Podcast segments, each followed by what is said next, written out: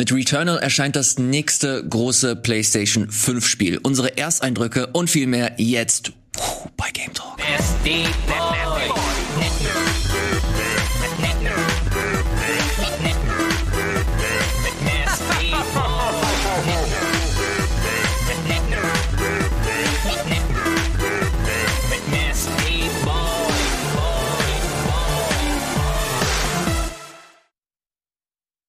Moin Moin, hallo und herzlich willkommen, liebe Freunde und Freundinnen da draußen, zu einer neuen Ausgabe des Game Talks. Natürlich an meiner Seite der fantastische, charmante Gregor Katze. Ah, vielen Dank, Herr Laui, dass ich hier sein darf. Michael Reinke entschieden unnackt im Intro. Es fällt mir jedes Mal auf, wir sind die einzigen, wo Brusthaar zu sehen ist. Müssen wir noch ein bisschen was machen dazu. Michael Reinke lässt sich übrigens äh, entschuldigen, weil er sehr, sehr wichtige äh, Redaktionsleiteraufgaben machen muss. Deswegen, eventuell kommt er noch hier rein, eventuell aber auch nicht. Das ist aber nicht so schlimm, denn wir haben mit Gregor und äh, mir zwei Leute, die ein bisschen Eindrücke zu Videospiel mitgebracht haben. Stellt sich heraus, die letzte Woche war jetzt so ein bisschen low effort, was so Gaming News und so angeht, war nicht so viel los in der Gaming-Industrie. Das kann ja nicht. Also irgendwann sind alle Studios zusammengebrochen und alle Enthüllungsartikel geschrieben. Also es, es ist auch mal in Ordnung, eine Woche zu haben, finde ich, wo du dich mal hauptsächlich auf Spiele konzentrieren kannst. Ne? Mhm. Wir haben es im Intro kurz erwähnt. äh, Returnal wird natürlich ein Thema sein. Ähm, viele andere Sachen, die wir gezockt haben. Ähm, es steht ein sehr ähm, aufwendiger Monat vor uns mit dem neuen Resident Evil, was rauskommt. Also da wird äh, mehr als genug, glaube ich, zu tun sein. Und äh, ich, ich, ich tease ja auch schon mal, wir haben ja noch einen weiteren äh, Gast, äh, zumindest hier in der Sendung, außer dem Reinke, der im Geiste dabei ist. Da sprichst du äh, was an, lieber Gregor, denn äh, wir haben, äh, wir beide zusammen haben Returnal gespielt, aber nicht nur wir, sondern auch jemand anders und dafür würde ich ganz gerne überleiten in die Themenübersicht, weil da sehen wir, wer da unser äh, dritter Partner ist und zwar Simon. Wow! Der wird uns nur mal ein kleines bisschen was zu erzählen zu Returnal. Er hat es äh, leider nicht in die Sendung geschafft, Simon aber Gose, Johann. Das finde ich toll. Bleibt mal gespannt, was er dazu sagt. Äh, Der wird uns ein bisschen was über Returnal erzählen in einem kleinen äh, Video. Dann äh, noch natürlich äh, Gregor und ich erzählen euch, was wir zuletzt gez äh, gezockt haben. Dann äh, gehen wir über in das Hauptthema Returnal. Dann werden wir ähm, an Simons Gedanken anknüpfen und äh, die noch im besten Falle ergänzen. Und dann gibt's am Ende noch mal ein bisschen News. Wie zum Beispiel ähm, wieder über äh, Sony, äh, wieder betrifft's die Stores, aber da gibt's ein kleines Update und das wollen wir natürlich auch nicht unterschlagen. Aber, Aber, aber wir hier, hier wird doch immer kritisiert, finde ich, für Sony. Wir können die doch jetzt nicht wieder wie auf einmal loben. Was ist denn das für eine Integrität, die wir zeigen? genau das ist Integrität. Immer man kann, man soll nicht nur kritisieren, sondern auch mal loben können. Na gut. Und deswegen ähm, ist das wichtig, dass wir auch positive Updates hier erwähnen, aber dazu später mehr. Wie gesagt, jetzt erst einmal, was wir zuletzt gezockt haben. Gregor fängt an. Ja, wollen wir mal die, die kleineren Sachen abfeuern vorher? Natürlich. Meine Returnal wird, denke ich mal, einen ganz guten Part hier einnehmen, auch zu Recht, ne? weil ähm, bin ich äh, auf jeden Fall auch nach dem ganzen äh, Feedback, was es dann äh, im Internet gegeben hat, nach den Freeviews, die letzte Woche rausgekommen sind. Es scheint ja wirklich ein ganz großes Ding dann zu sein. Allerdings, dieses Wochenende gab es auch noch eine weitere Resident Evil 8 Demo, die dritte mittlerweile, nochmal für eine halbe Stunde innerhalb von einem Zeitraum von acht Stunden spielbar auf verschiedene Territorien verteilt. Also der gleiche Käse wie letztes Mal.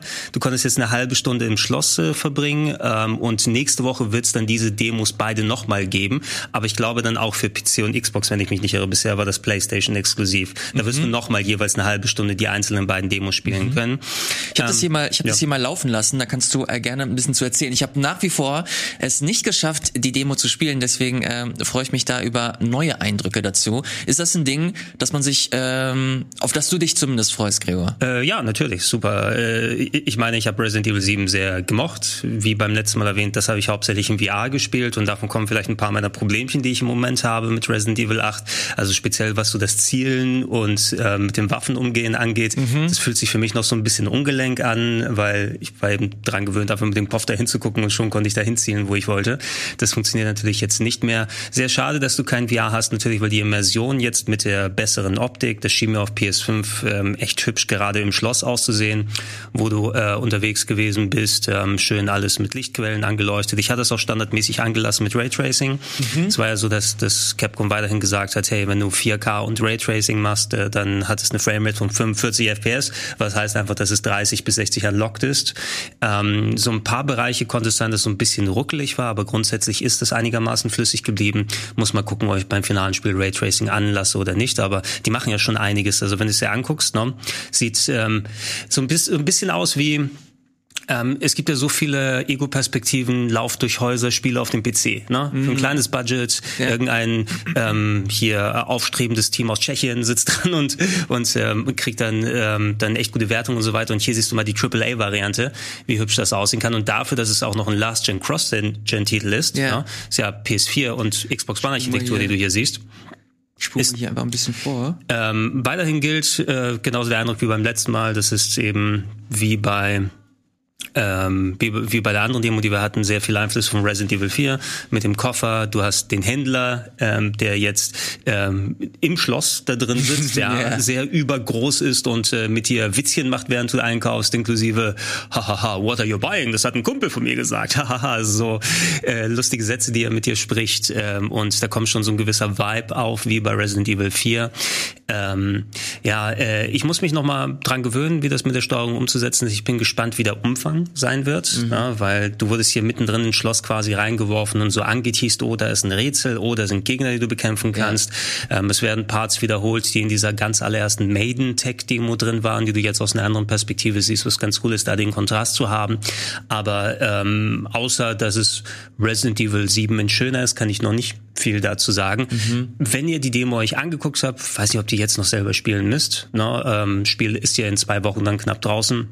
Äh, begleitet zum besten Fall bei uns hier, weil Let's Playen werden wir es natürlich auch ähm, alle. Ja, versammelt sich auch wieder die Crew zusammen. Also wir, Fabian, wir, wir, wir, wir hoffen es. Die Management sprechen jetzt gerade untereinander und wir setzen erste Rahmenverträge auf. ah, okay. ja. ähm, und, und hoffentlich wird es dann so zustande kommen, wie es ist. Und, und wenn es passt, dann mit den Kapalken machen wir das natürlich gerne. Geil. Ja, ich bin ich bin gespannt. Ich habe Resident Evil 7 habe ich alleine nicht geschafft. Ich musste mir den guten Andreas äh, dazu holen. Das haben wegen, wir wegen äh, Grusel oder? Ja, äh, ich ich konnte einfach nicht. Wir, wir haben es privat zusammen gespielt und äh, ich sag mal so, wir haben sehr häufig die Controller äh, immer wieder gewechselt. Entweder war er äh, wieder mega, mega schissig unterwegs oder eben ich. Ähm, am Ende hat es uns aber beiden mega gefallen und deswegen, äh, ich weiß nicht, ob wir es wieder mit Resident Evil 8 machen, aber ich habe ähm, ich habe so viel Bock gehabt, allein was so das Design angeht. Ich mochte, dass es wieder diese Metroidvania-Anleihen hatte. Ich mhm. weiß nicht, ob das halt im, in, in den äh, alten auch so war.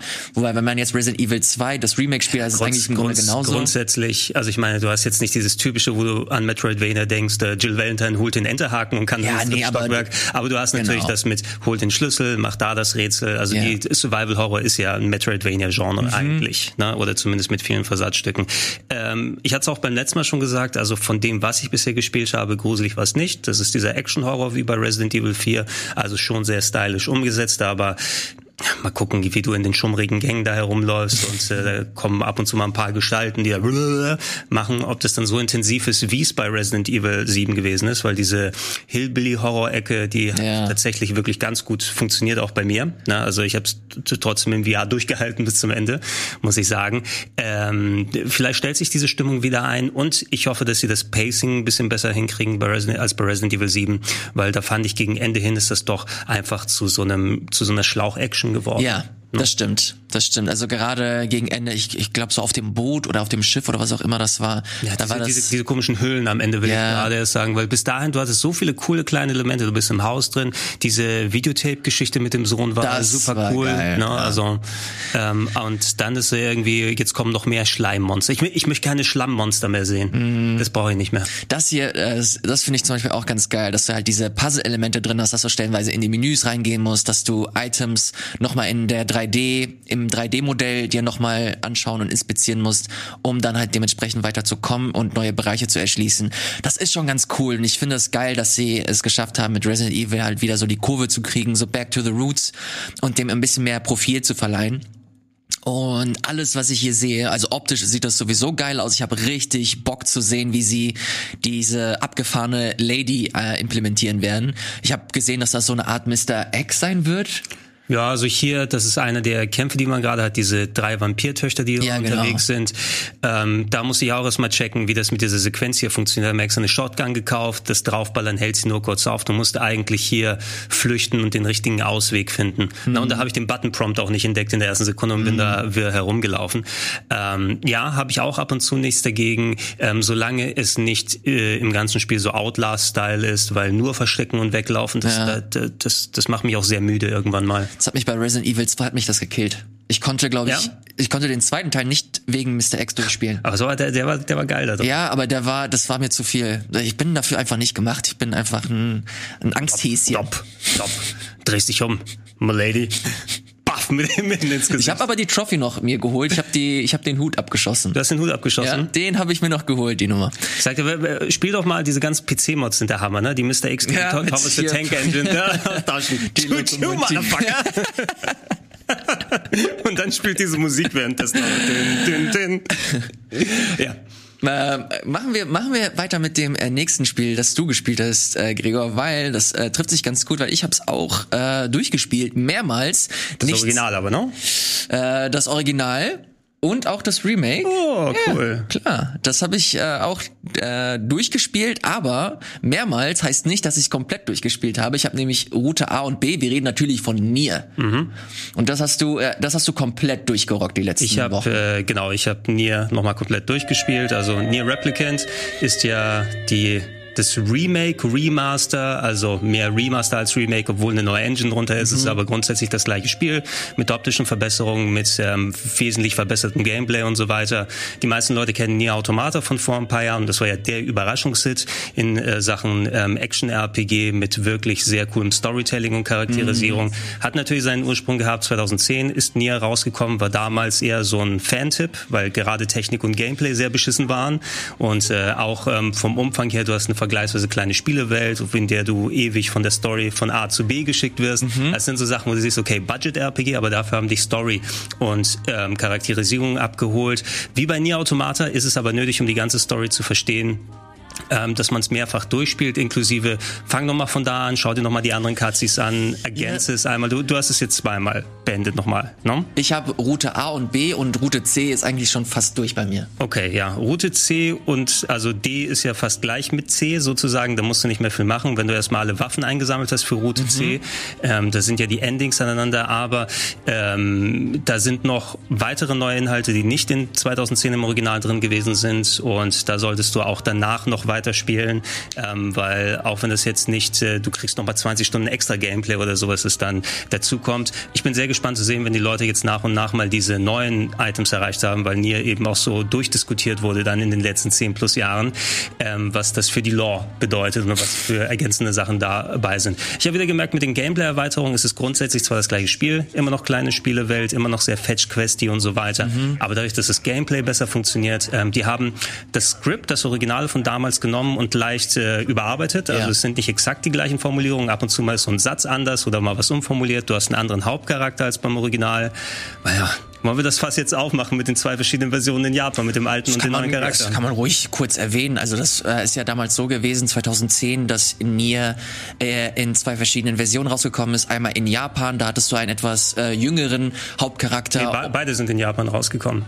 Ach echt? Ja. Oh, das wusste ich nicht. Ich habe gedacht, dass das Japan exklusiv war. Ja, das war das war so. Du hast ähm, Nier Replicant gehabt. Das ist das Spiel quasi mit diesem jungen Hauptcharakter, der yeah. herumläuft und äh, nach einer Heilung für seine Schwester sucht. Das ist die Storyline. Und da gab es eine Version mit einem älteren Charakter. Ja, der da Ach, ist die Tochter aber. Das heißt yeah. Nier Gestalt und ist für die Xbox 360 rausgekommen. Also 360-Fassung in Japan nur mit dem älteren Charakter, ah. PS3-Fassung nur mit dem jüngeren. Das ist ja lustig. Und was sie dann gemacht haben, ja für den Westen, da müssen wir wir uns den Aufwand nicht machen. Wir nehmen die 360-Version aus Japan und packen die aber auch auf PS3 im Westen. Und das ist dann das Nier, okay. was wir hier kennen. Witzig. Und jetzt im Umkehrschluss haben wir gesagt, die Version lassen wir weg. Wir machen nur Nier Replicant mit dem jungen Charakter. Ja. Und das ist das Spiel, was jetzt als Remaster überall in der Welt rauskommt. Also kompliziert, komplizierter geht's kaum noch. Genau, also man kann, man kann auch sagen, dass der, ähm, dass der erwachsene Nier, also die westliche Version, dass er auch hier also in einem sehr, sehr kleinen Part vorkommt, eigentlich ja. äh, nicht nennenswert, was so die Story, genau. Ähm, aber ich muss sagen, ich habe ihn echt ein bisschen vermisst.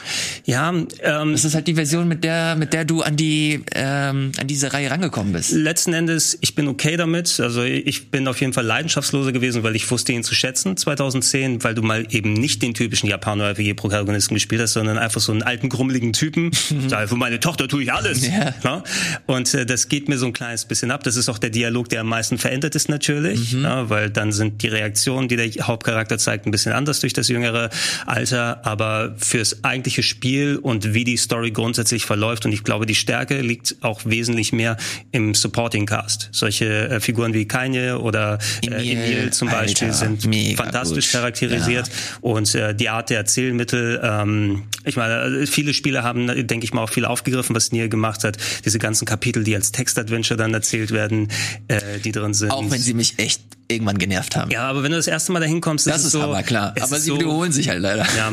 Und äh, interessant würde ich auch noch finden, die Leute, die Automata zuerst gespielt haben. Klar, mhm. man erkennt da vielleicht ein paar Referenzen, die von Nier zu Automata rübergekommen sind, aber Yoko Taros Gimmick so ein bisschen so zu überraschen mit den Gameplay-Elementen und ein bisschen so die vierte Wand zu durchbrechen und solche Sachen zu machen, da ist auch viel schon in Nier passiert. Nicht, dass man sagt, oh, das kenne ich ja schon von Automata her aus, mhm. dass da mhm. so abgedrehte Sachen passieren. Nein, Nier hat es zuerst gemacht. Ich finde das auch übrigens überhaupt nicht schlimm, wenn man jetzt mit Automata anfängt. Vor ein paar Wochen war ja auch Fabian hier und hat auch gefragt und hat Interesse angemeldet und meinte auch, ähm, Automata ist eigentlich ein guter Einstiegspunkt und wenn du dann noch Bock hast, dann kannst du Nier quasi als Prequel dann spielen. Ähm, ich finde, das ist äh, vollkommen legitim, vor allem weil Automata an sich halt immer noch für mich persönlich das das bessere Spiel. Es ist das bessere Spiel. Ja, du merkst, da sind eben sieben Jahre dazwischen und du hast ein wesentlich fähigeres äh, Ausgangsteam gehabt mit Platinum Games, die ja. einfach Gameplay-mäßig was richtig Gutes da reingetan haben. Jetzt ist wieder, ähm, also Gameplay-mäßig wurde auf, ich habe die PS3-Version nochmal gespielt zum Vergleich. Mhm. Du glaubst nicht, wie ungelenk sich da das Kampfsystem spielt. Also im ersten Blick hätte ich gedacht, das ist doch genau das Gleiche, aber es wurde nochmal überarbeitet und dadurch, dass du jetzt 60 FPS hast, äh, in den meisten Fällen, ich habe es hauptsächlich auf einer PS4 Pro gespielt und ähm, ähm, spielt sich gut, ist ein richtig schönes Action-RPG-Gameplay und äh, sieht vor allem eben x-fach besser aus als das Original. Mhm. Also ähm, da sind so viele Sachen gameplay-technisch dazugekommen, dass es jetzt mehr gleichgeschaltet ist mit Nier Automata als vorher die Diskrepanz mhm. gewesen ist. So, jetzt hast du nochmal äh, erwähnt, dass es ein paar neue Features gibt, äh, hauptsächlich auch äh, ein neues Ende. Natürlich wollen wir das hier nicht spoilern, aber würdest du den äh, Leuten da draußen empfehlen, die jetzt äh, das Hauptnier gespielt haben und auch Fans sind, äh, dass sie sich das angucken und lohnt sich vor allem das, das neue Ende? Also fandst du es cool? Ähm, ja, das neu, also wenn wir konkret dann darüber sprechen, wie gesagt, keine Inhalte und so weiter. Du musst immer noch, finde ich, zu viel Aufwand reinstecken für das, was du zurückbekommst. Mhm. Ist, also zum Glück ist es nicht nur so gegeben, dass du hier eine Minuten Cutscene hast, sondern es ist schon substanziell, was mhm. du dann ähm, später neu dazu bekommst. Das ist aber schwieriger zu erreichen als die Enden bei Automata, finde ich, ne? Weil wenn du Nier einmal durchgespielt ja. hast, das zweite Ende bedeutet, fang ab der Hälfte nochmal an und spiel alles nochmal, inklusive Sidequests, inklusive Dialogen mit mhm. ergänzten Cutscenes und wenn du dann die weiteren beiden Enden spielen willst, nochmal ab der Hälfte anfangen und alles nochmal spielen ohne weitere Ergänzungen. Ne? Und ja. du, du hast da äh, quasi von deinen 30, 40 Stunden, die du investierst, um zu den ganz neuen Sachen dann dahin zu kommen, die nicht schon mit verwoben sind, weil es ist ja auch ein komplett neuer Main Quest drin, mhm. der dich nochmal für zwei, drei Stunden da mitnimmt. Da dachte ich auch, das kommt mir jetzt ja. aber nicht bekannt vor. Ja, ohne Scheiß. Ich habe nämlich gedacht, irgendwas stimmt entweder mit meinen Erinnerungen nicht. Ja, was habe ich das verpasst neu. damals? Ja. Oder habe ich die andere Reihenfolge gemacht? Aber nein, es wurde ein kompletter Main Quest verwoben drin, der dich mehrere Stunden in Anspruch nimmt, den du aber auch wiederholen musst bei den mehreren. Ja. Ähm, für mich hat sich letzten Endes gelohnt, aber ich muss mich auch schon durchpushen dort. Also ich habe gedacht, ach komm, ne? Und, vor allem, du hast die Möglichkeit, bricht die Cutscenes ab, wenn du die schon gesehen hast. Ja. Und äh, die haben den ähm, Easy Auto Battle von äh, Nier Automata hier mit reingetan. Mhm. Wenn du auf einfach machst, auf Easy, du kannst jederzeit wechseln den Schwierigkeitsgrad, gibt es ne, jetzt eine Funktion, dass du auf Knopfdruck quasi den Charakter für dich kämpfen lassen ja. kannst. Na, und wenn es dir nur um die Story geht, also da kannst du etwas, was 16 Stunden gedauert hat, mit selber kämpfen und alles, kannst du in fünf Stunden weghauen. Mhm. Na, und für das erste Mal würde ich nicht empfehlen, auf Easy zu machen, weil das Kampfsystem schon echt cool ist. Entweder normal oder schwer, schön ausreizen mit mhm. den Bullet Hell Sachen. Ich würde sogar schon fast fast auf schwer gehen, weil das normal auch echt easy kann man, ist. Das ja, Spiel. ja. ja, manche Gegner sind schon ein bisschen kniffliger, ne? also, mhm. aber da kann jeder, der Action-RPG versiert ist, gerne sich da ein bisschen austoben. Ähm, aber beim zweiten Mal schalt ruhig auf easy, lass die Kämpfe selber machen ähm, und brich die Cutscenes ab, so kommst du schneller zum neuen Content. Mhm.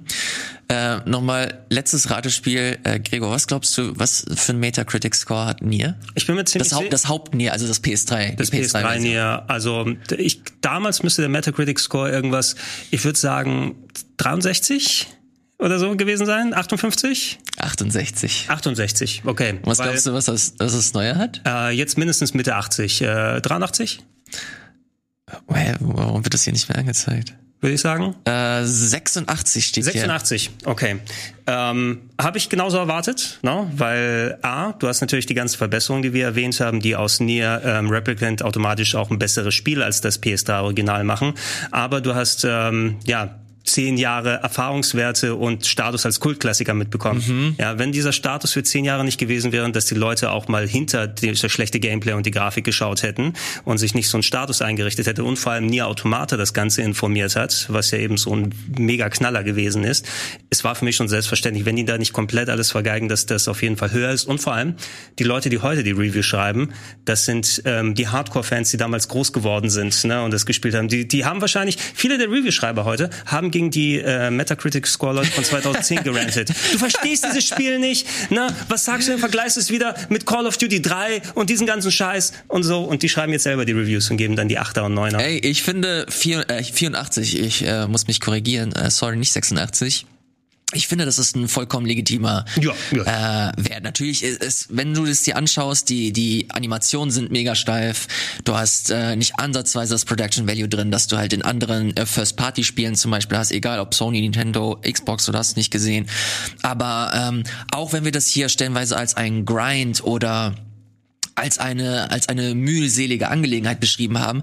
Ich würde das, ich würde Nier durch und durch als so eine Art Metagame beschreiben. Egal, äh, wenn du halt eine ekelhafte Fetch Quest machst mit äh, drei Stunden Angeln, das wird halt mhm. immer wieder in Kontext gesetzt, mhm. indem dein dein dein Kollege, äh, du hast halt ein Buch, das dich begleitet und äh, abfällig immer auf dich reagiert. Das äh, kommentiert das dann auch nochmal, wie du angelst jetzt nochmal drei Stunden, hast du kein Leben oder was? Oder wie du wie wir müssen jetzt, wie, es gibt keine Schnellreisefunktion. Was ist das für, für, für ein Quatsch. Ja. Und das sind halt solche Sachen. Ähm, das also, reißt raus, das reißt raus. Diese Meta-Kommentare ja. vor allem, ich habe schon gesagt, Charakterisierung, ähm, Grimoire weiß, darf man natürlich auch nicht, äh, nicht erwähnen, ne, wenn es um Great Characters of RPG-History geht und so weiter. Also ist sehr schön und die haben vor allem auch mit der neuen Synchro, weil sie auch viele alte Sprecher wieder dazu geholt haben, da fällt einem nicht auf, ne, weil die Loka damals schon so geil ist. Die haben sie wieder hier ähm, schön umgesetzt. Also man, man spielt es wegen der Charaktere und nicht, weil man ungelogen, ich glaube, diesen ersten Dungeon, diesen kleinen Turm, den man aufsteigt, mhm. den habe ich bestimmt zwölfmal machen ja. müssen oder so. Ne? Ja, wobei man auch sagen muss, du wirst ja auch immer stärker und du nimmst deinen Progress mit, also dein, dein Charakter-Progress. Ja, aber, nee, aber nicht die Schieberätsel, die du immer nein, wieder machen musst, nein, um durch die Tür leider nicht. das ist leider sehr dumm, das stimmt. Äh, Im Großen und Ganzen, äh, es ist ein gutes Spiel. Das sollte man sich auf jeden ja, Fall mal zulegen. Ja. Vor allem, wenn man äh, halbwegs interessiert ist an, an JRPGs oder äh, an, an Actionspielen, die äh, ein bisschen äh, was zu erzählen haben und was zu sagen haben und vielleicht nicht so das typische Muster verfolgen, das man äh, von, von dieser Art von Spiel kennt. Und das soll es tatsächlich von mir gewesen sein. Ich würde direkt weitermachen mit Returnal. Das ist eigentlich auch unser äh, größtes Thema heute. Bevor Gregor und ich uns aber dazu auslassen, würde ich ganz gerne Simon zu Wort kommen lassen. Der hat nämlich sehr, sehr viel Zeit mit Returnal verbracht und will uns hier unsere Meinung, seine Meinung kundtun. Ja, kurz mal hier meine Meinung zu Returnal. Ich muss sagen, ich war mega begeistert. Ich habe das angemacht. Ich wusste nicht wirklich, was mich erwartet. Ich hatte die Trailer nicht gesehen. Ich hatte äh, wenig Erfahrung mit Metroidvania an sich und ich äh, ja, ich, ich weiß gar nicht so genau, ob diese ganzen Features mir einfach nur so gut gefallen und dieses ganze Gameplay und dieses nahtlose Ineinandergreifen, ob das mir nur deshalb so gefällt, weil ich vielleicht nicht ganz so viel Metroidvania-Erfahrung bisher hatte und deshalb natürlich ein bisschen auch noch der Anfänger in diesem Genre bin und vielleicht mich noch von ganz einfachen Dingen beeindrucken lasse. Aber wie gut es, es dieses Spiel macht, nicht nur die Atmosphäre aufzubauen, die nötig ist, dann sieht das auch alles total geil und toll und flüssig aus. Dann hast du diese Bullet Hell Kämpfe, die meiner Ansicht nach sehr ungewöhnlich sind. Man kennt die natürlich jetzt aus Nier, Automata oder so. Man kennt natürlich auch die Bullet Hell Spiele, die, die in dem Genre, in einem anderen Genre stattfinden.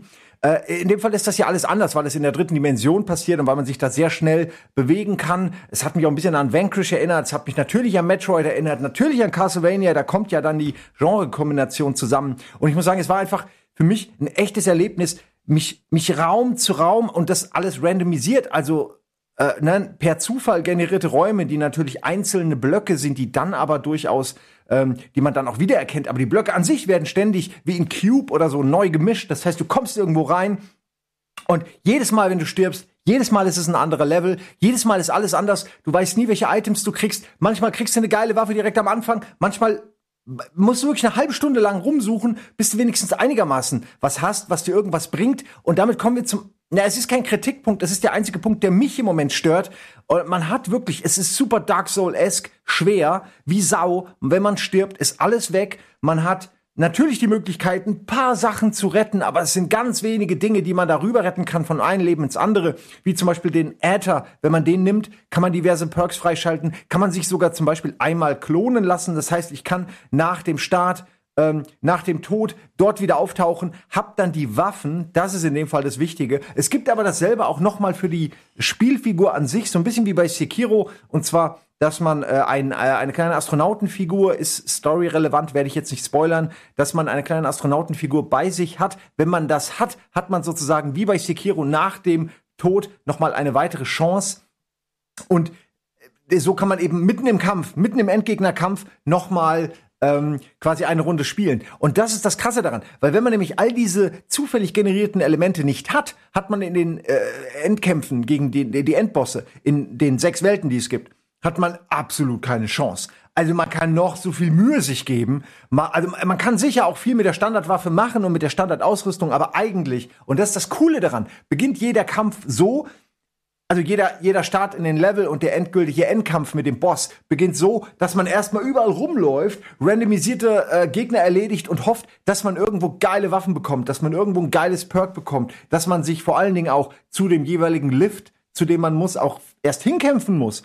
Also es hat einfach von vorne bis hinten, ähm, hat das Ding nur Spaß, es ist schnell, dynamisch, es ist actiongeladen, es ist Adrenalin gepusht, es nimmt einen wirklich mit. Ich denke, seitdem ich das Spiel angefangen habe, an nichts anderes mehr die ganze Zeit überlege ich mir, wie kam ich an diesen scheiß Endboss vorbei? Und teilweise ist es auch so unfair. Du kommst wo rein, du bist vorbereitet.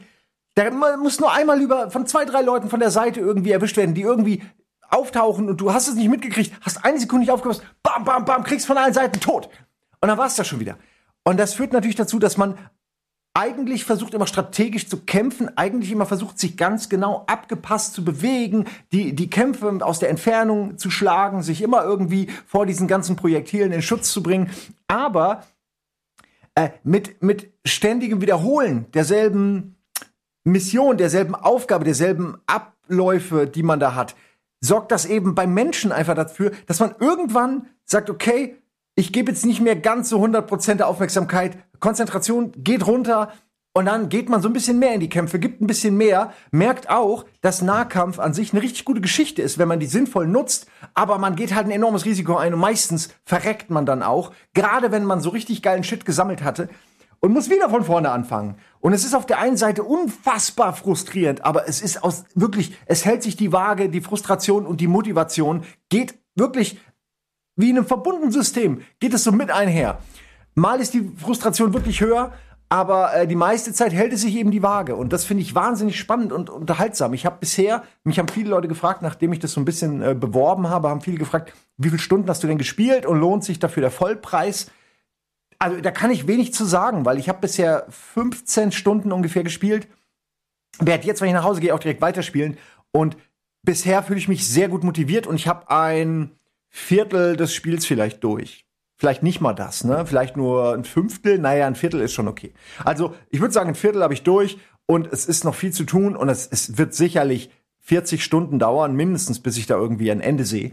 Äh, und ich denke sogar, es wird bei mir mehr. Also für mich hat sich das finanziell sozusagen, ich habe es ja umsonst bekommen, aber hätte ich es gekauft für doch happige 80 Euro, äh, würde ich sagen, ja, ich habe meine Zeit rausgekriegt bei so 40 Stunden.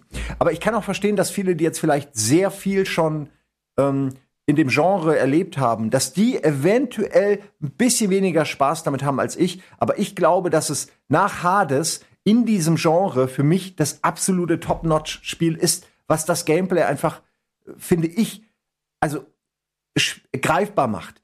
Also das, was bei Metroidvania für mich immer ein bisschen abstrakt war, äh, weil ich die Vorlagen kaum gespielt habe, so, äh, ist jetzt für mich total greifbar. Ich verstehe, wie das Genre funktioniert. Ich verstehe, was der Reiz daran ist. Und durch diese Dark Soul-Anbindung mag ich auch wirklich diesen ewigen Grind zu den Endgegnerkämpfen. Aber es ist, finde ich, fast noch ein bisschen schwerer als bei Dark Souls, um ja, um sich bereit zu machen für den Kampf. Also es ist mehr wie Sekiro, wo man einfach lernen muss, wie funktioniert der Kampf, wie funktioniert der Endgegner, was muss ich wann, wie haben und verwenden. Dann hat man eine Chance. Ansonsten ist es wirklich viel äh, Frustration, bis man sich an das Spiel anpasst. So, jetzt habe ich aber echt sechseinhalb Minuten gelabert. Da hast du deine drei Minuten, Ilias. Ähm, ist aber immerhin weniger, als wenn ich jetzt vor Ort wäre. Dann wären es wahrscheinlich zehn geworden. Ich danke und sage Tschüss und gebe zurück äh, an die angeschlossenen Sendeanstalten hier aus der 15 in der Heinrichstraße, Hamburg. Simon Kretschmer am Apparillo. Mein Präsident. Ich habe ihn nicht gewählt. Vielen, vielen Dank, Simon, für diese äh, fantastische äh, Brandrede zu Returnal. Ich, ich habe ihm, ich hab ihn gefragt, ey, kannst du mal bitte so zwei, drei Minuten raushauen? Und das kam pff, wie aus der Pistole geschossen, diese ähm, dieses Video. Das es hatte Druck, glaube ich, bei ihm. Das, das musste raus. Ja, ich, ich merke, dass zu Returnal auf jeden Fall Gesprächsbedarf herrscht. Äh, ein paar Kollegen, mit denen schreibe ich ab und zu, die haben auch schon gemeint, okay, da kommt was auf uns zu. Und als du hier reingekommen bist ins Studio, hast du auch direkt äh, ein bisschen Redebedarf ähm, angemeldet. Und den möchte ich dir hier sehr gerne geben, äh, diesen Raum, lieber Gregor. Returnal, du hast es gespielt. Deine Meinung dazu? Also ähm, einmal, Simon hat es wirklich sehr, sehr schön zusammengefasst. Viele der Punkte, die ich erwähnt hätte, hat er auch schon äh, da so mit genommen. Ähm, es ist noch das Review-Embargo drauf. Ne? Also kann ich im Speziellen über die späteren Teile des Spiels noch nicht wirklich so viel konkret aussagen. Ich habe das ganze Wochenende durchgespielt. Ich bin fast durch Ach, mit dem Game. Okay. Ähm, und äh, zwei Sachen möchte ich dazu nur sagen. Es ist eins der besten Spiele des Jahres und ich hasse es mit der Kraft von tausend Sonnen.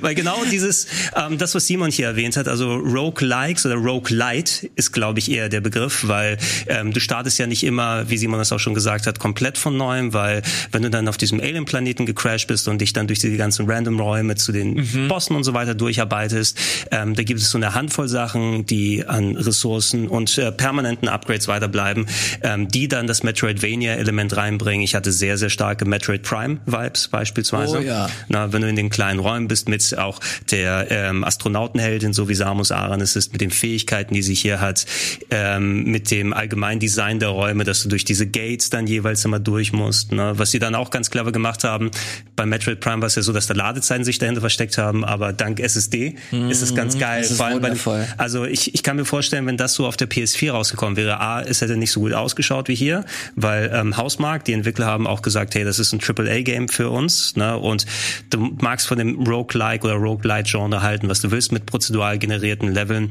Da ist wirklich ein mega großer Aufwand in dem ganzen Weltendesign, in dem Spieldesign und so mhm. weiter reingegangen. Und da siehst du, was so ein Team wie Hausmark, das wirklich eigentlich oft solche Titel gemacht hat, Superstar Stage D, ähm, die waren auch äh, für Alien Nation zum Beispiel verantwortlich, mhm. was ja auch so ein Top-Down-Baller-Game gewesen ist mit vielen Projektilen. Haben die nicht auch Resogun gemacht? Äh, Resogun, Next Machina, Metafall, das sind alles ja. so kleinere Titel. Und wenn du denen mal ein bisschen Budget gibst, dass sie so ein Triple A Sci-Fi Horror Roguelike Metroidvania Action Game und so weiter draus machen. Es sind ich ich will das nicht reduzieren, ich werde wahrscheinlich auch genau wie Simon über andere Games sprechen, von denen Elemente du hier siehst. Metroidvania, Metroid Prime Style hast du hier drin. Dark Souls ist ein ganz ganz großes Ding, weil äh, genau daran hat mich auch die Spielstruktur erinnert, ne?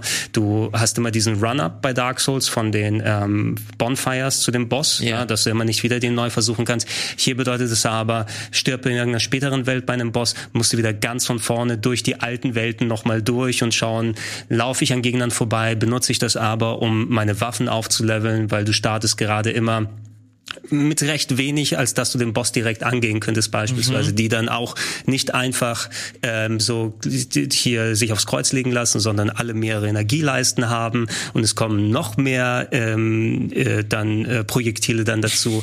Ähm, ganz cool, wir, wir haben ja über Nier äh, Replicant gesprochen, ne? Ja. Und du hast ausgerechnet zwei Spiele, die Bullet Hell, also Action-RPGs mit Bullet, Bullet Hell-Elementen. Bei Nier äh, Replicant ist es aber so, dass du ähm, diese Projektile wegballern kannst. Mhm. Ne? Das heißt, du kannst ja auch solche Schneisen suchen. Ähm, hier ist es mehr so, dass du durch diese Projektile durchdashen kannst. Also musst du mal gucken aus dem Augenwinkel, von wo kommt was. Ja. Da kommt eine Welle, kann ich drüber springen, kann ich durchdashen mit meiner Invincibility.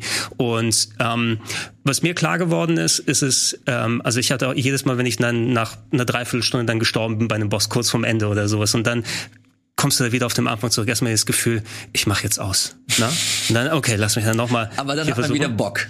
Ja, das, äh, so, solange man, äh, solange das noch funktioniert. Und ähm, ich war bei ein paar Stellen bei Returnal, wie gesagt, ohne auf Inhalte einzugehen, weil ähm, da werden wir noch mal vielleicht ausführlicher nächste Woche sprechen, Woche, dass ja. Review-Embargo dann vorbei ist.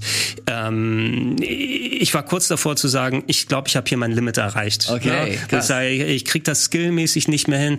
Ach, lass mich noch mal probieren. Dann ausgemacht, nach zwei Stunden wieder dann hingesetzt und dann noch mal gemacht. Und irgendwie, es gab manche Passagen, da bin ich super gut durchgekommen. Ich habe irgendwie, ich glaube, wenn du mal hochgelevelt gelandet bist und in ein neues Gebiet kommst, ne, mhm. dann hast du auch mal ein paar Vorteile. Da bin ich auch immer sehr vorsichtig agiert. Also der erste Tod im neuen Gebiet kam meist erst sehr spät mhm. und die darauffolgenden Tode sehr, sehr schnell. Wenn, wenn du dann nochmal, weil dann äh, suchst, guckst du, okay, ich will nochmal zum Boss hin, wenn ich da durchrushe an denen vorbei, da komme ich vielleicht nach fünf Minuten wieder beim Boss an, aber ich habe nicht die nötigen Level auf der Waffe. Kann ich das aber vielleicht mit meinem Skill-Level schaffen? Ähm, wenn du den, die ganze Items verlierst, was du nicht verlierst, ist ja der Progress, den du in dir selbst machst. Ne? Das mhm. Auswendiglernen der Muster und äh, das ist das, was dieses Spiel wohl eher worauf es abzielt. Ne? Also gerade später war es eben so, dass, dass äh, die da so äh, aufwendige Sachen vorausgesetzt Wie viel muss ich auf einmal machen, bevor es irgendwas speichert? Holy shit, was geht denn da? Und das eine Mal einen Boss schaffe ich first try, beim anderen Boss hänge ich einen Tag dran? Mhm. ne? bis ich den mal erledigt habe. Und wie gesagt, also ich war immer kurz davor zu sagen, okay, jetzt hast du wieder irgendwie sechs Stunden da reingeballert und bist nicht weitergekommen, lass es liegen ähm, und äh, dann spielst du es nicht weiter. Das ist mir bei Sekiro zum Beispiel passiert, da hatte ich einfach keinen Bock mehr. Ne? Mhm. Das hat mich auch nicht, es hat mich auch nicht motiviert, mehr nochmal nach äh, 40 Mal Genichiro oder sowas das zu probieren und alles. Bei den Souls Games selber hat's geklappt. Ne? Da war die Motivation auch immer hoch genug, vor allem, weil du ja das RPG-Leveln dann hattest, was hier wegfällt. Du kannst nicht irgendwo mal grinden gehen, um dann dir eine gute Ausgangsposition zu holen, sondern dein Grind ist immer nur temporär, nur mhm. das, was du dir an Skills dann drauf schaffst. Äh, und ob diese Formel bei dir zieht, es wird sehr viel die Diskussion um den Schwierigkeitsgrad sein und die andere um die, das hat Simon auch erwähnt, um die 80 Euro Wertigkeit, da bin ich auch sehr, sehr gespannt drauf. Weil 80 Euro ist ein mega großer Pappenstiel. Ne? Das stimmt. Äh, ich würde dazu äh, gleich mehr zu sprechen. Gerade äh, will ich noch ein bisschen mehr über das Spiel an sich reden. Und zwar will ich zum einen auch noch mal über den Style sprechen, über mhm. die Atmosphäre des Spiels. Das hat Simon kurz angerissen. Aber wie heftig ist das bitte? Das ist der Hammer. Wie viel Alien da drin steckt. Ähm, Giga steckt da drin. Du hast da Metroid ähm, Prime. Hast du gerade schon erwähnt. Du hast sehr viel schon wieder, schon wieder Solo Ne? Ja, ja, das, das, das finde ich schon fast wieder ein bisschen äh, too much, weil ich das auch echt nicht mehr sehen kann. Aber dann sehe ich zum Beispiel, du hast auch, stell mal so kleine Parasiten mhm. und diese Parasiten, die kannst du halt aufnehmen und du hast du, entweder hast du Glück und die geben dir halt positive äh, Nebeneffekte oder auch Pech. Und das Geile ist, du siehst diese Parasiten halt immer, wie sie sich so an dich heften. Entweder sind sie an deinem Oberarm mhm. oder an deinem Oberschenkel. Und das sind so kleine Nuancen, die dieses Spiel so geil, stimmig und atmosphärisch machen. Die Story kommt noch dazu. Ähm, ich habe gar nicht so viel gesehen. Ich bin im zweiten Gebiet erstmal. Ich habe, glaube ich, drei, vier Stunden gespielt. Ähm, und selbst das finde ich so geil, weil sie dir immer wieder versuchen, dir immer wieder ein paar Knochen hinzu, hinzuwerfen, auch wenn du immer wieder verlierst, auch wenn du nicht so mega geil bist. Ich habe immer das Gefühl, ich mache zumindest ein bisschen Progress, weil ich immer wieder was Neues finde und entdecke.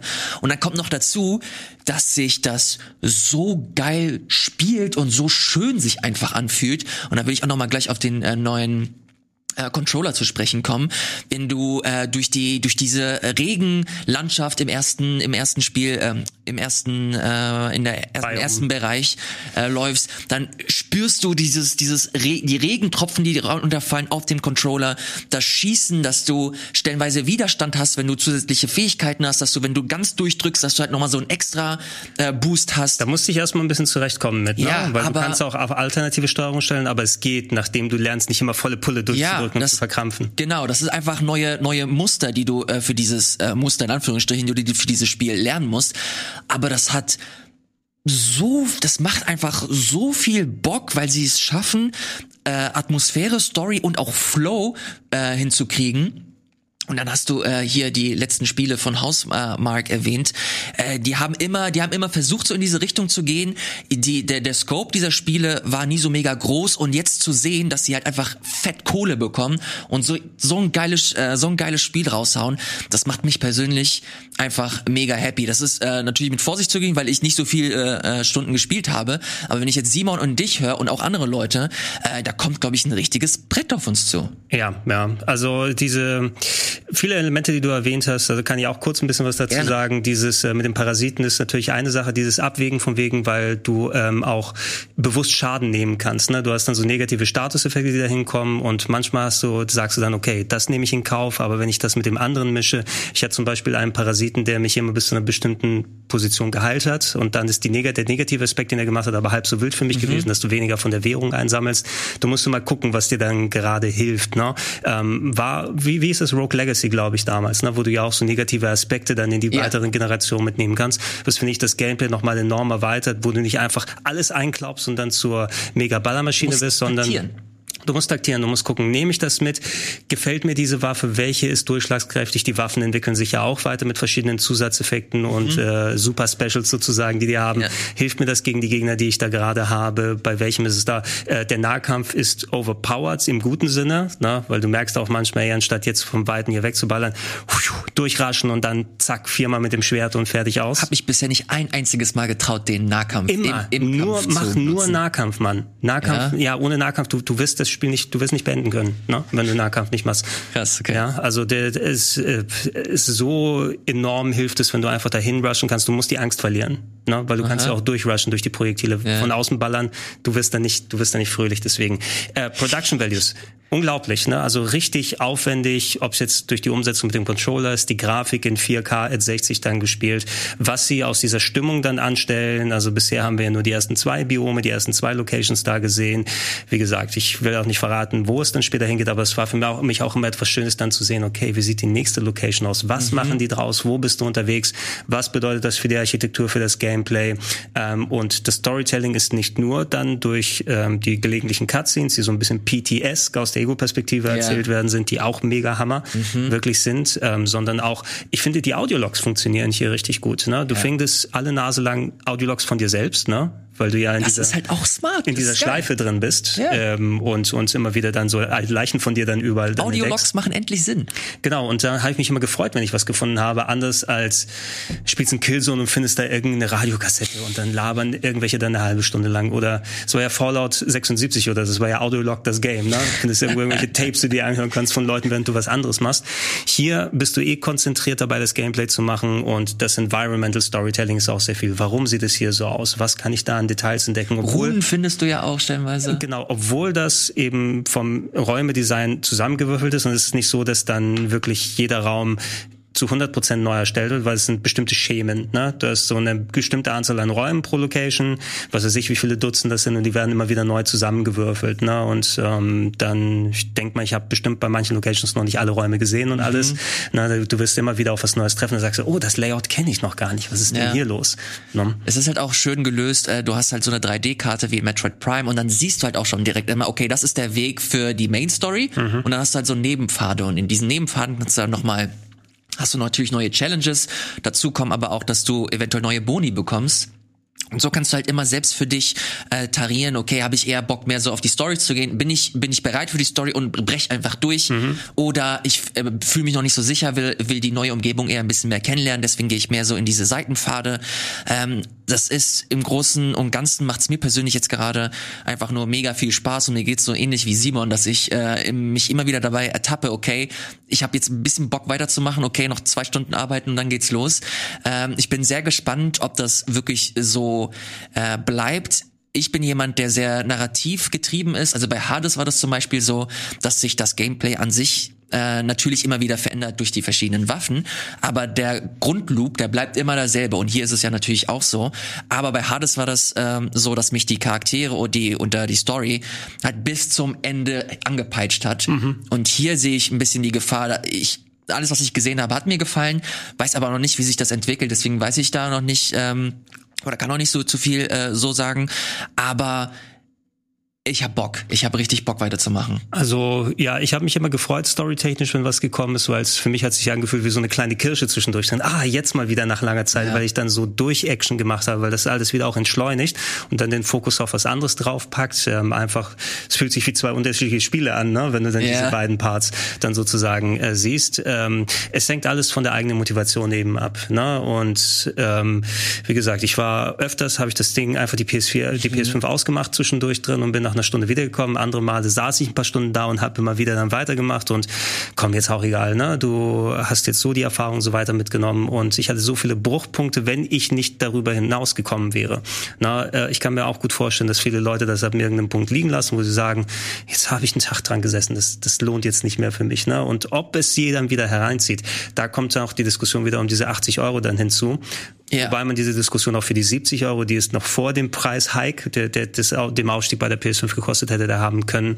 Ähm, ich glaube nicht, dass auch super versierte Leute jetzt alles First Try schaffen. Ne? Das erste Mal beim Boss gleich geschafft und so weiter, sondern dieses auswendig lernen der Muster, das Gewöhnen, der Steuerung, die Kleinigkeiten, wie die Waffen sich äußern, die ganzen zusätzlichen Dinger, die man freischaltet. Das ist auch ein Prozess, der auch bei den versiertesten Leuten dann entstehen muss. Und ich bin nie ein großer Fan davon zu sagen, okay, das sind x Euro mal y Spielstunden gleich so oder sowas. Mhm. Na, weil ich war zum Beispiel okay damit, wie viel waren das? 20 Euro für Journey oder so? 20, äh, 15, 15, 15 oder 20 Euro für zwei Stunden. Da sagst du auch, okay, sind ja Preise wie im Hab Kino. Ich sofort und so gerne bezahlt. Genau, aber da würde ich aber trotzdem auch nicht sagen, wenn ein anderes Spiel mir dann acht Stunden gibt, ne, bin ich dann dafür bereit, auch den vierfachen Preis oder sowas zu zahlen. Das kann man nicht direkt dagegen mhm. rechnen. Mhm. Ähm, von dem 120 Stunden Persona 5 Royal oder sowas. Du weißt auch, dieses, dass diese Spiele gerade viel Zeit verschwenden und strecken. Ne? Mhm. Und ähm, das sind vielleicht nicht acht Stunden in Persona 5 Royal, ist nicht die gleiche Wertigkeit wie acht Stunden in den Returnal. Mhm. Ich habe auf jeden Fall bisher durch mein Skill-Level und die Motivation nur zu machen, machen wesentlich mehr Zeit als Simon da nochmal investiert. Wie gesagt, ich bin kurz vom Ende, schätze ich mal, mhm. von dem, was ich absehen kann.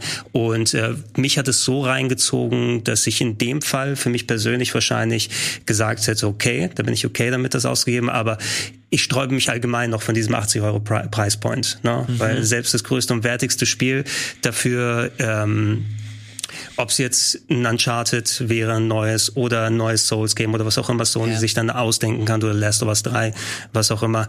80 Euro wird ein harter Tobak sein und das werden sie jetzt ähm, hart erstmal durchprügeln, komme was wolle. Ne? Weil die können es auch nicht wenn Sie von Haus aus bei Returnal gesagt haben, obwohl es so viel Inhalt, obwohl es so viel Wertigkeit hat, obwohl es eine andere Art von Gameplay hat, wo du nicht dann sagen kannst, okay, so viele Räume mal sowas, mhm. funktioniert es. Wenn Sie das niedriger gepreist hätten, wäre das auch ein Statement über das Spiel dann gewesen. Ne? Und dann sind Sie, glaube ich, okay damit, eher ähm, einige Käufe zu verlieren, die einfach ein zu großes Risiko sehen mit diesen 80 Euro. Ja. Ähm, aber lieber das Prestige hochhalten. Und äh, ich denke, dass Returnal auf jeden Fall, also bei mir wird es in der Topliste des Jahres auf jeden Fall landen, vielleicht sogar ganz weit oben. Cool. Da muss ich aber noch mal gucken. Vielleicht bin ich auch jetzt in dem Punkt, wo ich sage, ich habe viele Spiele schon direkt beim Endgegner aufgehört, ne, weil mehr brauche ich nicht. Mal gucken, wie ich mich da noch mal durchbeiße oder nicht. Naja, abwarten. Ne? Wir äh, haben noch ein relativ junges Jahr mit dem äh, April, jetzt bald Mai. Äh, diese 80 Euro, es ist, glaube ich, so eine ich finde die Diskussion mega spannend, was äh, was diesen was diesen Preispunkt angeht, weil das äh, eine komplette Umgewöhnung ist. Wir haben uns äh, über Jahre hinweg, über Dekade eigentlich schon fast, ähm, daran gewöhnt, dass wir 60 Euro für ein neues Spiel zahlen, stellenweise ein bisschen niedriger und die Limited Editions oder die keine Ahnung was für Version, da zahlst halt ein bisschen mehr drauf. Und Sony hat das jetzt so gemacht, dass sie jetzt alle ihre Spiele äh, für 80 Euro äh, äh, taktieren. Und das ist so ein Ding ich glaube, das ist gleichzeitig so ein Statement unsere Spiele sind absoluter, äh, ist so absoluter Luxus und und äh, gepolished bis zum geht nicht mehr. Und hier bekommt ihr die absolute Deluxe-Variante von einem Videospiel. Ähm, gleichzeitig macht es das natürlich auch ein bisschen äh, exklusiver dadurch bekommt man vielleicht ein bisschen äh, Prestige, indem man sagt, okay, geil, das ist, es äh, muss geil sein, wenn es so teuer ist. Gleichzeitig, wie du schon gesagt hast, äh, super, super schwierig. Ich persönlich müsste zweimal überlegen, so gerne ich dieses Spiel habe, ob ich jetzt 80 Euro für die, für die Nummer latze. Ich glaube, ich hätte richtig Bock drauf und würde warten, bis das ein bisschen äh, niedriger ist. Aber ich habe auch nur, ich habe nicht so lange gespielt. Ich bin sehr, ich freue mich sehr auf nächste Woche, wo wir halt wirklich komplett über das Spiel mal uns äh, äh, unterhalten können. Mhm. Ähm, aber äh, super spannend und ich würde es den äh, dem Entwicklerstudio so sehr wünschen, dass sie mit dem Ding halt so einen richtigen Kracher landen, dass es nicht nur bei den ähm, bei den äh, ganzen Redaktionen gut ankommt, sondern auch bei den Leuten da draußen. Äh, ich hatte richtig viel Spaß. Ich glaube, der Tenor ist generell, es ist ein gutes Spiel oder da kommt ein gutes Spiel auf uns zu. Und äh, ich bin gespannt, was nächste Woche hier fallen wird. Wenn ich, wenn ich nicht das Privileg hätte, wie wir hier, dass wir solche Sachen vorab spielen können und das innerhalb mit der Arbeit verknüpfen können, wäre es eben ein mehrfaches Umdrehen des Geldes, was es angeht. Also mhm. so ist es ja in unserer Arbeit, wir kriegen nicht jedes Spiel dann quasi for free, um dann entsprechend das für die Arbeit dann umzusetzen, um Videos zu machen, um darüber zu reden, um Reviews zu schreiben, Podcasts zu machen und alles drum und dran. Ähm, wenn ich mich versorge mit Spielen, wenn das nicht gerade hier innerhalb des Arbeitsumfeldes passiert, ich bin dann auch bei den Sales dann die ganze Zeit dabei, wie viel ich dann schon im E-Shop ausgegeben habe. Ach, das wurde mhm. nochmal rübergesetzt, das nimmst du mal mit. Äh, Hades zum Beispiel, da habe ich jetzt auch mir das gekauft, noch nie gespielt natürlich, aber ich war auch nicht drin hier in diesem ganzen Review-Zeug und so weiter. Ähm, hätte ich mir aber zum Launch dann viele Sachen auch nicht so direkt gekauft. Ne? Und bei allen Sachen auf der PS5, okay, in Ausnahmefällen habe ich als Kind äh, vom Munde abgespart 150 D-Mark für ein Super Nintendo-Spiel ausgegeben. Man darf nicht vergessen, dass selbst zur damaligen Zeit du natürlich schon längst diesen Price Point hattest. Mortal Kombat 2 hat 180 D-Mark gekostet, also 90 mhm. Euro. Ne? Ähm, und konntest du immerhin sagen, ja, die Modulpreise sind zu teuer und so weiter. Aber irgendwann hat sich eben diese 50 bis 60 Euro und meistens zum Launch gehst eh dann in den großen Elektrodiscounter und dann hast du nochmal das 55 Euro oder für 52 oder sowas, ne, weil die versuchen sich ja auch zu unterbieten.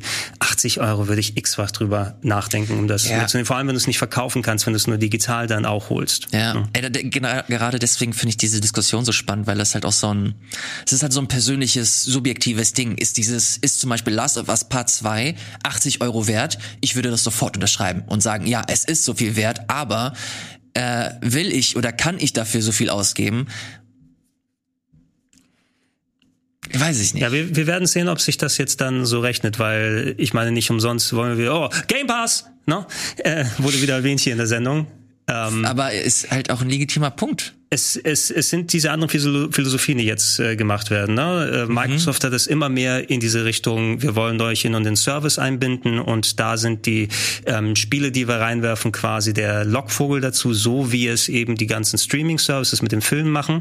Ne? Dass sowas hier die ganzen ja. Blockbuster dann bei Disney Plus oder HBO Max oder wie sie alle da heißen in den USA auftauchen, die gerade im Kino noch erst laufen, teilweise als Lockvogel, um dich da reinzubinden ähm, Sony fühlen sich fast so wie von wegen, okay, jetzt sind wir die Letzten, die übrig geblieben sind da. Lass uns komplett nochmal sagen, wir sind aber die Speerspitze in diesem ganzen Feld, das wir machen. Und ob sich das Was, für die rentiert, müssen wir mal gucken. Ja, ist aber legitim. Also wenn sie das machen wollen und ähm, die auch abliefern, dann ist das natürlich äh, vollkommen in Ordnung. Vor allem finde ich das, es ist halt, es macht halt insgesamt spannender, den Wettbewerb. Du hast äh, Nintendo, die halt ihren Kram machen, du hast Microsoft, die halt komplett auf Inklusivität setzen mit dem Game Pass und dann noch Sony, das, die das High, High äh, Price Deluxe Ding abliefern wollen.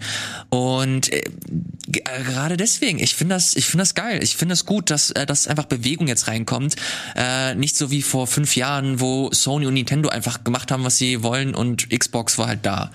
Ähm, ja, Nintendo wird interessant sein, ne? weil die agieren eh auf einer ganz eigenen Sphäre. Ich meine, yeah. die haben zwar ihren Full Price, ich, äh, der ist ja immer noch im Standardbereich sozusagen, aber dafür gibt's so gut wie kaum Discounts bei denen, ne? oder ganz spät. Wenn du so ein Evergreen hast wie ein Mario Kart 8 Deluxe oder sowas, das kannst du auch auf Jahre hinweg für äh, den Vollpreis verkaufen, weil jeder sich dann das Spiel dazu holt, der die Hardware neu hat. Und die sind so ein bisschen in ihrer ganz eigenen Sphäre da drin. Ne? Wenn es ab und zu mal ein paar kleine Discounts gibt, hier kriegt ihr nochmal fünf Euro weniger oder sowas, stürzen sich gleich alle wieder drauf. Aber ähm, du wirst ich meine, wenn du lang genug bei Sony wartest, ne?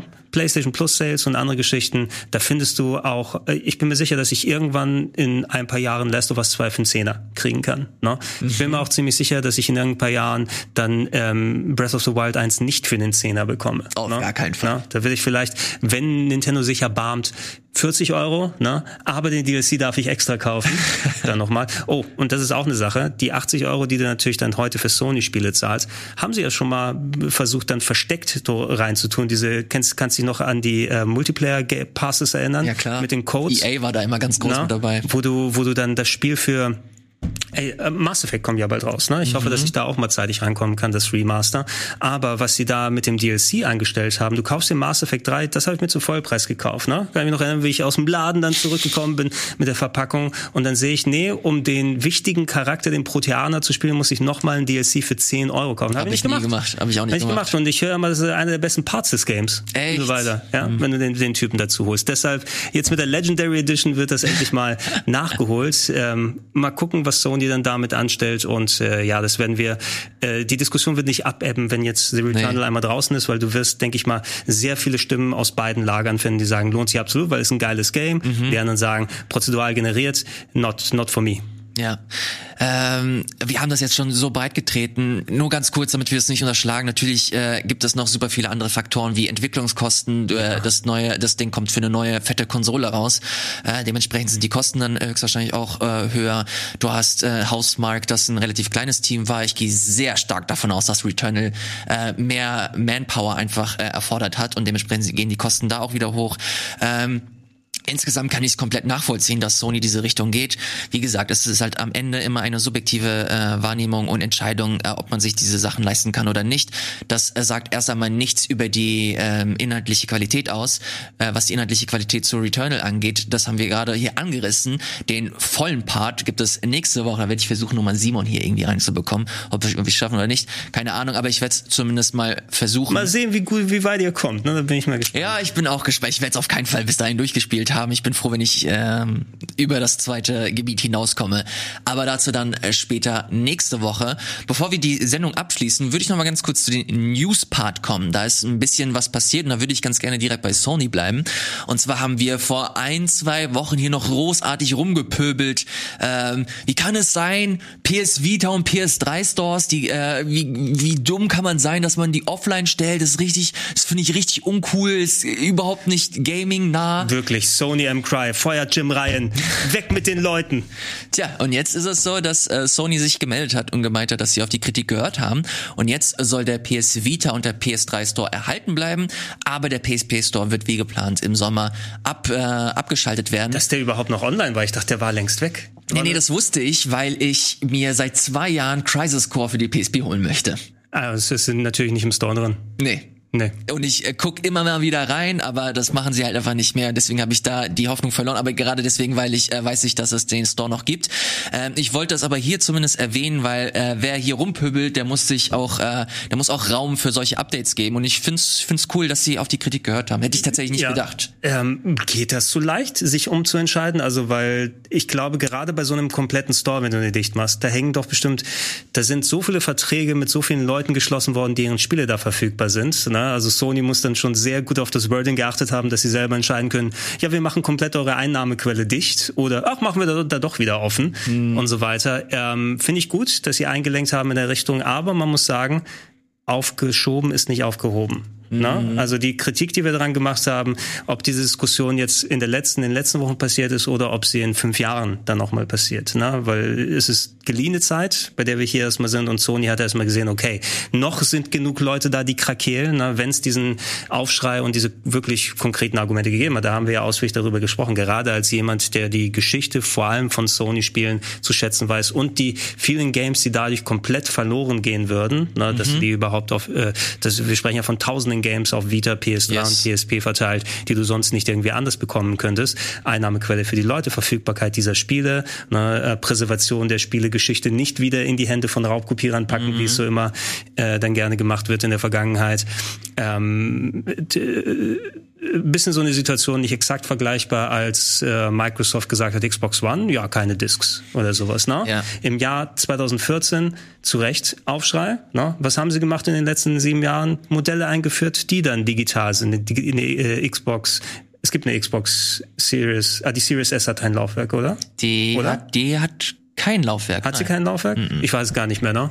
Ich schon, schon so durch, schon aus den Augen, aus dem Sinn mit der Series. Ich guck nochmal nach, aber ich gehe, ich bin eigentlich sehr sicher, dass sie Aber äh, zumindest, es gab die Xbox One ja schon, diese All Digital Edition, die PS5 in der digitalen Version, ne? Und ähm, jetzt ist das trojanische Pferd drin. Ne? Es gab weniger Aufschrei, weil die Leute sich daran dann digital gewöhnt haben.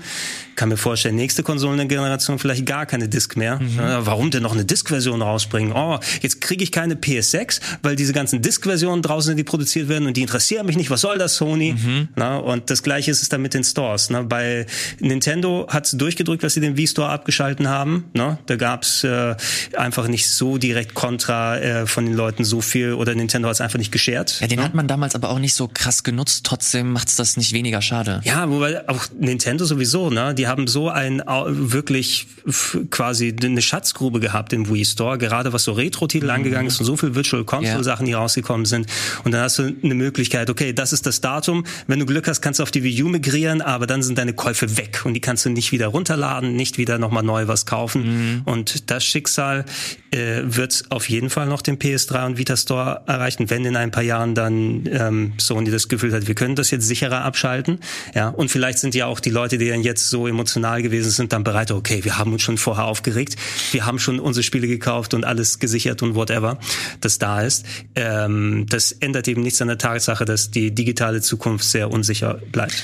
Ja, ähm ich, ich, oh, ich finde das, ich finde es tatsächlich schade, wenn sie äh, das einfach nur aufschieben würden, obwohl das ein realistisches Szenario ist, das du da skizziert hast, äh, Gregor. Ich hoffe, dass sie, dass, dass mein absolutes Wunschszenario wäre, dass sie halt so eine PS, äh, PS Now oder PS Plus Rubrik mit mit irgendwelchen Retro-Sachen machen, dass sie zumindest ihre First-Party-Geschichten über digital ähm, weiter zur Verfügung stellen. Die Xbox Series S, die hat kein Laufwerk. Äh, ich finde das aber das ist die Konsole, die mich persönlich am ehesten anmacht, wenn ich über, über, über Xbox Dank nachdenke. Game Pass.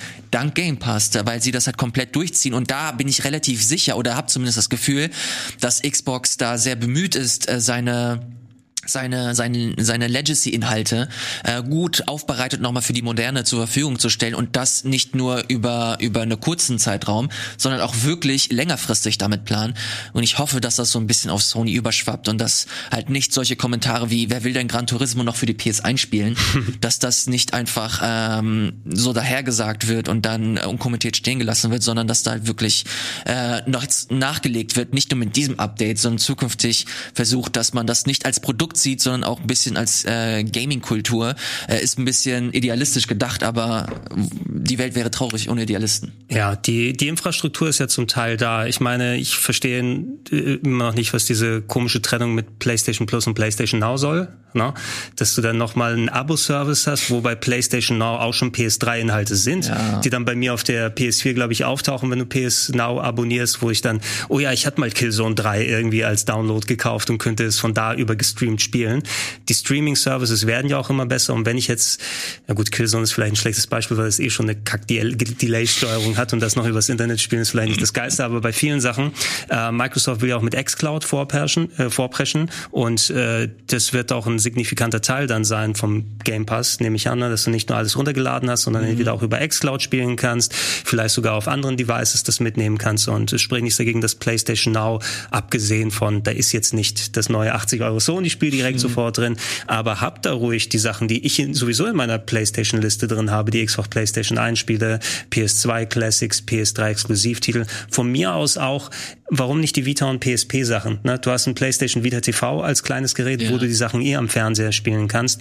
Ähm, was spricht dagegen, dass ich die als Stream dann noch mal, wenn sie eh die Server Power da aufstellen, ob das File nun geladen wird oder das andere ist da auch halb so mhm. wild. Ne? Also ja, ich, ich stelle mir das sehr idealistisch vor, aber ich würde mir sowas wünschen, zumindest nicht den Zugriff dazu zu verlieren. Wie findest du das eigentlich bei Nintendo? Die haben ja jetzt die Switch und die haben ja jetzt auch ihr Nintendo Online Ding, wo du ein paar SNES äh, Klassiker spielen kannst, aber noch nicht bei weitem alles. Also bist du da, stehst du dem auch kritisch gegenüber, wie sie das so behandeln? Also, ich meine, Nintendo hat diese Seite wie ihre Release-Politik, was so Classics angeht. Ne?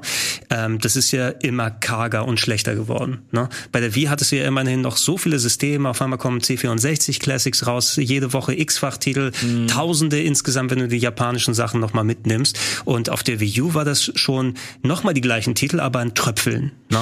Und wenn du das jetzt äh, auf also dieses Nintendo Online Retro Game Abo mit drei Games pro Monat und dann sind irgendwie so ganz komische Sachen. Das ist Netflix in Scheiße ganz ehrlich, ne? Und äh, so, ja, nee, das muss man ja unumwunden sagen, ne? Wozu sollte ich das nutzen? Ich will, dir, ich will dir nicht widersprechen. Wenn ich die, also natürlich kann die Emulation da gut sein und die Sachen so spielen, aber es hat für mich null Relevanz, welche drei Spiele jetzt in Nintendo Online im Streaming-Service da drin sind, ne?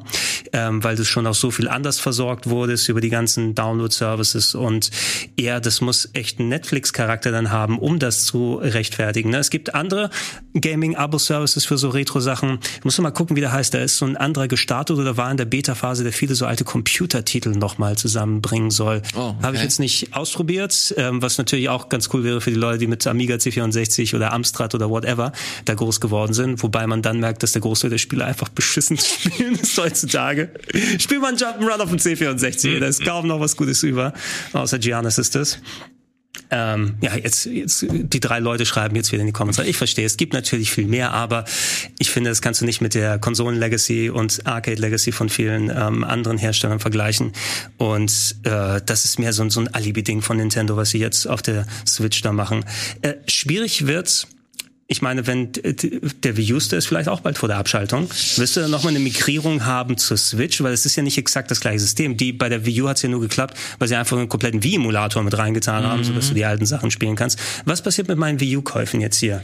Die werden dann auch weg sein. Also ich, ich gehe davon aus, dass sie es schon seit seit Jahren versuchen vorzubeugen, indem sie halt die komplette Wii U-Library einfach auf die Switch hauen mit den ganzen Ports. Hm. Und da hast du eigentlich schon fast alle äh, First-Party Wii U-Sachen äh, auf der auf der äh, Switch. Auch Rodea the Sky Soldier? Das Nein. eher nicht, aber das ist nochmal die Frage, ob das irgendjemand vermisst, aber das ist äh, das ist nicht äh, der Punkt hier.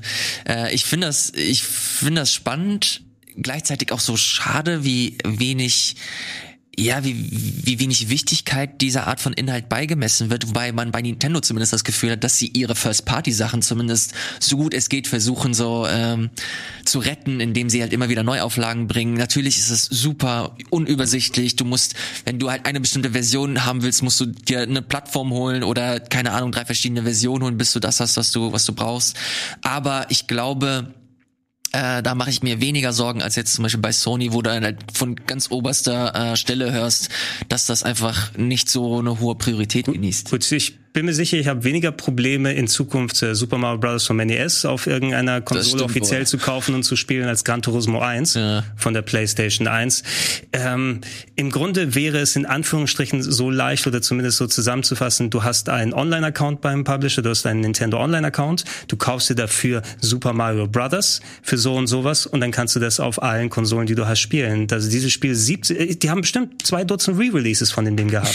ne? Auf dem Gameboy-Modul, in einem Remake Remaster, in einem Remake, als Virtual Console, als hier nochmal drauf und dann nochmal anzukommen und sagen, wisst ihr was, Leute? 35 Jahre, hier gibt's Super Mario Brothers auf einem Game Watch. Warum? Aber ist das realistisch? Jetzt gehen wir mal ab. von- Ich hab's ja auch gekauft, verdammt nochmal. Ich habe 50 Euro für ausgegeben, Hier. so ein Dreck. 20 Jahre in der Zukunft. Du hast äh, vier neue Nintendo-Konsolen dahin oder zwei oder was auch immer. Ist das realistisch, dass man sich für jede Konsole quasi einen Emulator hat, der dann auf dieser Plattform äh, Ja, weil dieser scheiß Simulator für NES, das kannst du mittlerweile auf einer Armbandtour laufen lassen. Und ich meine, ne, zum Aufziehen. Ich meine nicht mal eine iPhone-Uhr. Hier, iWatch, wie das immer auch heißt. Wer ist es? Die Uhr von Apple? äh, Apple Watch? Apple Watch, iWatch, das ist so ein Quatsch, ey. Wer, wer, wer wird das denn auch so nennen? Also ähm, immer wieder das als ein Happening zu machen, ne? Und es rentiert sich ja für Nintendo, dass sie immer wieder das exakt gleiche Spiel verkaufen, mal mit besserer, mal mit schlechterer Qualität, weil die Wii U-Versionen waren auch nicht die geilsten. Muss man sagen, fällt mir da auch noch mal ein, äh, was Responsivität und Bildqualität und so weiter angeht.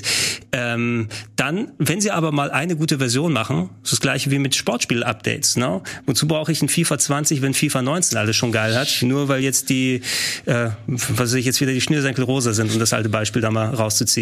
Jährliche Sportspiel-Updates. Welches Feature nehmen wir raus, damit wir andere reintun können, damit die Leute wieder dran denken, da ist mehr außer Roster-Updates drin? Ja, das ist äh, das ist ein, ein riesengroßes Fass. Natürlich hast du da noch Engine-Änderungen, hast du nicht gesehen. Äh, lohnt sich das oder rechtfertigt sich das? Äh, I don't know. Ist wie gesagt ein relativ großes Fass, das ich jetzt hier nicht äh, aufmachen will. Ich glaube, der Punkt, den haben wir, den haben wir rübergebracht, ist ein super kompliziertes Thema und ich bin einfach froh, dass jetzt bei Sony, egal ob das jetzt verschoben wird oder nicht, dass es jetzt zumindest ganz oben angekommen ist. Diesen Blog-Eintrag, den ich hier äh, vorliegen habe, den hat auch äh, Jim Ryan, so steht das hier zumindest äh, persönlich geschrieben, ob das jetzt stimmt oder nicht, keine Ahnung, aber da steht zumindest sein Name und de äh, dementsprechend gehe ich davon aus, dass das zumindest über seinen Tisch gegangen ist.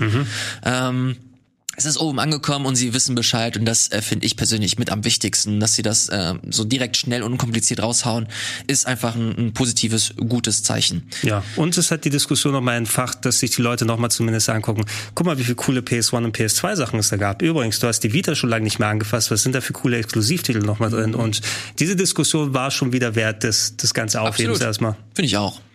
Okay, äh, ansonsten, äh, ich habe hier wirklich noch eine letzte äh, Kleinigkeit und zwar hat äh, wieder Sony, was geht ab? Schon wieder. Was geht da? bei, nee, machen wir nicht. Was äh, haben wir? Achso, ja. Äh, ich, nein, das ist Quatsch. Das war ein Gag. Äh, PlayStation hat angekündigt, dass sie ähm, mit den Wa- Firewalk Studios zusammenarbeiten. Das ist ein neues äh, Studio. Ähm, und da wird wohl an einer neuen eigenständigen Multiplayer-IP äh, gearbeitet. Was das genau sein wird, I don't know. Firewalk Studios ist auch ein komplett neues Studio, ähm, das sich aus Veteranen der verschiedensten äh, Studios zusammengetan hat, um jetzt ein neues fettes Ding zu bekommen. Wir wissen einfach jetzt nur, ähm, für die PlayStation 5 wird irgendwann ein fettes Online-Spiel rauskommen. Wie das genau aussehen wird, keine Ahnung, aber ich wollte es hier zumindest mal erwähnen. Dann ich äh, wage eine Prognose, das ist dann Mac 2. Alter, nein. Nein. Jetzt mit 512 Spielern Nein, nein, nein, gleichzeitig. nein, nein, nein, nein, das war grauenhaft. Ich fand das richtig schlimm. Vielleicht geht es ja auch in gut. Na, jetzt Battle Royale ist doch jetzt cool. Kannst du, kannst du, obwohl die ist es wieder out? Ist Battle Royale wieder out? Ja. Also nicht. Ah, nee, Das ist Diskussion für einen anderen Tag. nicht. Naja, äh, Ja, vor Fortnite, bevor es rausgekommen ist, dachte man auch hier, ja, so ein Multiplayer-Ding von Epic, ne, kommt ja bald raus, mal sehen, was es wird. Ne, und jetzt hast du Ellen Ripley, die dann äh, den ganzen Tag auch mit den Aliens twerk da drin.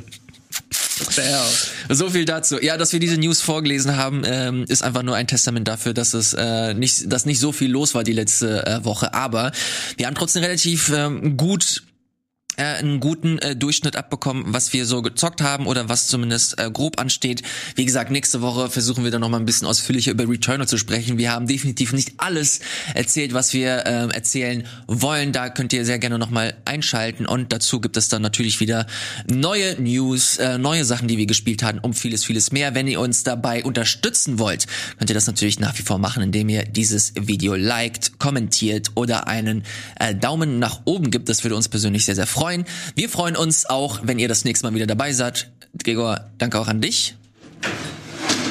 Danke auch an diesen Teppich, der gerade runtergefallen ist. Macht's gut Ciao, und auf Teppich. Wiedersehen.